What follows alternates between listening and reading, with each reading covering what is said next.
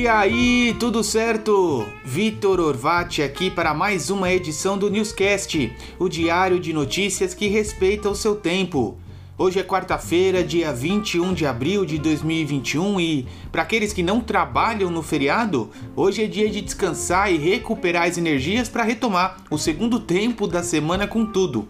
Mas antes do descanso, bora pro clássico giro das notícias e novidades que você precisa estar por dentro para começar o seu dia melhor informado. Bom, o dia vai ser de chuva na maior parte do país. A região norte ainda concentra o maior volume de chuva e a temperatura fica entre 29 e 23 graus.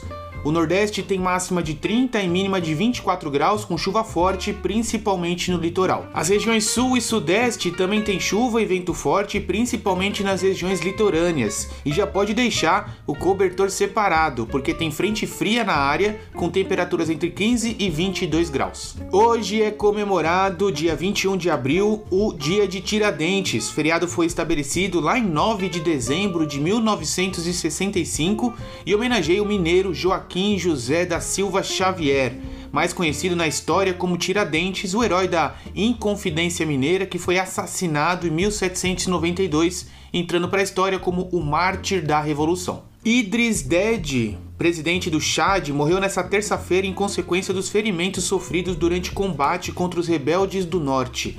Dede tinha 68 anos e estava no poder há 30 anos, desde 1990. Sua morte foi anunciada um dia depois de vencer as eleições presidenciais, em que daria início a um sexto mandato.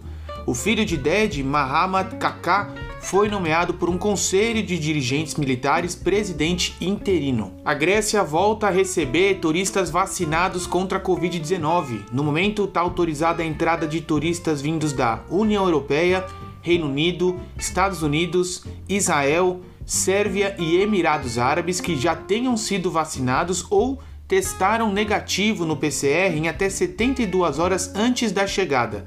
Com a medida, a Grécia se torna um dos primeiros grandes destinos europeus a reabrir as fronteiras. Bom, a Anvisa autorizou, em caráter experimental, na tarde desta terça-feira, o uso de um coquetel de medicamentos composto por casirivimab e indevimab, anticorpos monocionais produzidos em laboratório que podem aumentar a resposta imunológica no combate à Covid.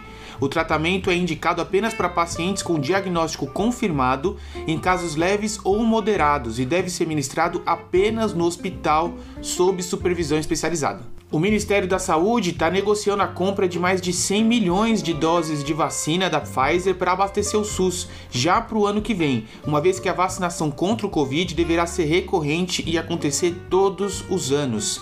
A expectativa é que a nova remessa chegue ao Brasil ainda esse ano. O governador de São Paulo, João Dória, anunciou nesta terça-feira o novo calendário de vacinação.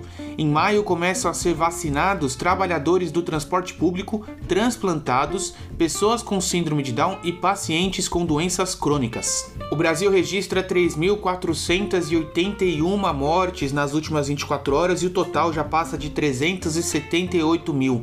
Foram 73.172 novos casos nas últimas 24 horas e o total de casos já passa de 14 milhões e 50 mil. Enquanto isso, há poucos dias da cúpula do clima, mais de 36 artistas nacionais e internacionais divulgaram nessa terça uma carta endereçada ao presidente Joe Biden pedindo para que ele não aceite nenhum acordo ambiental com o presidente Jair Bolsonaro antes que ocorra uma redução real no desmatamento da Amazônia.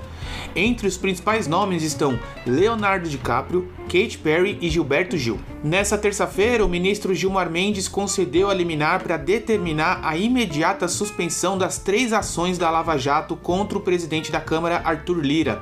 As ações foram apresentadas pela Advocacia Geral da União e pelo Ministério Público Federal. A suspensão vale até que o STF julgue a ação em definitivo. A arrecadação federal registrou um aumento de 18,5% em março na comparação com o mesmo mês do ano passado, um total de 138 bilhões. Os dados registram crescimento em um mês que foi intensificado o fechamento de atividades devido às restrições da Covid.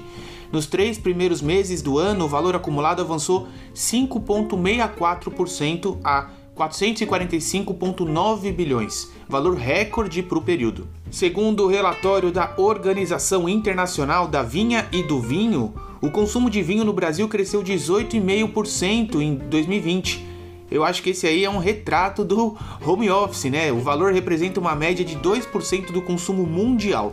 Em 2020, o país consumiu 430 milhões de litros, o que dá uma média de 2,6 litros por adulto acima de 18 anos.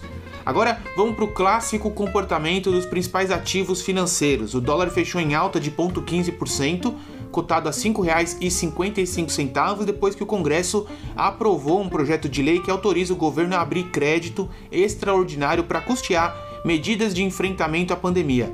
Já o Ibovespa encerrou em leve queda de menos 0,7% a 120.061 pontos. Entrando na parte de tecnologia, os drones têm sido cada vez mais úteis no mercado, mas uma empresa chinesa criou uma nova função inusitada ao utilizar 1.500 drones para formar um gigantesco QR Code na cidade de Xangai. A ação foi feita em comemoração ao lançamento do Game Princess Connect Redive o objetivo? As pessoas apontam o celular pro QR Code e aí podiam instantaneamente baixar o videogame pro smartphone. Cara, genial! E a poucos dias da cerimônia do Oscar, que tal você aproveitar o feriado para fazer uma maratona com os filmes indicados? Você pode assistir na Netflix as produções Monk, O Sete de Chicago e A Voz Suprema do Blues, e no Amazon Prime você encontra O Som do Silêncio e Uma Noite em Miami. E aí, no NetNow e no Google Play, você ainda encontra a produção Meu Pai. Bom, amanhã você pode participar de um evento super legal, interessante e gratuito do Nômade Intelectual na nossa sessão de microações de crescimento. É uma aula online que fala especificamente sobre o princípio 80-20 e como você pode aplicar esse que é conhecido como o princípio de Pareto em várias esferas da sua vida, na esfera profissional, na esfera de relacionamentos, na esfera de satisfação pessoal. Então você pode se inscrever no link que está lá na sua newsletter. E fechando com o horóscopo, para os cancerianos é um momento de se destacar nos próximos dias, novas oportunidades podem surgir, então fica de olhos bem abertos aí aos sinais. Já os leoninos vão estar focados nas questões profissionais e nos aspectos práticos do dia a dia. E os virginianos podem ter conflitos nas áreas das amizades, então a boa e velha resiliência deve ser considerada. E chegamos ao fim de mais um episódio do Newscast, preparado com muito carinho para que você comece o seu dia melhor com a gente do que sem a gente. Se você gostou desse conteúdo, encaminha para os seus amigos e familiares, porque todo mundo gosta de quem está sempre bem informado. Eu vejo você no próximo episódio amanhã. Até mais!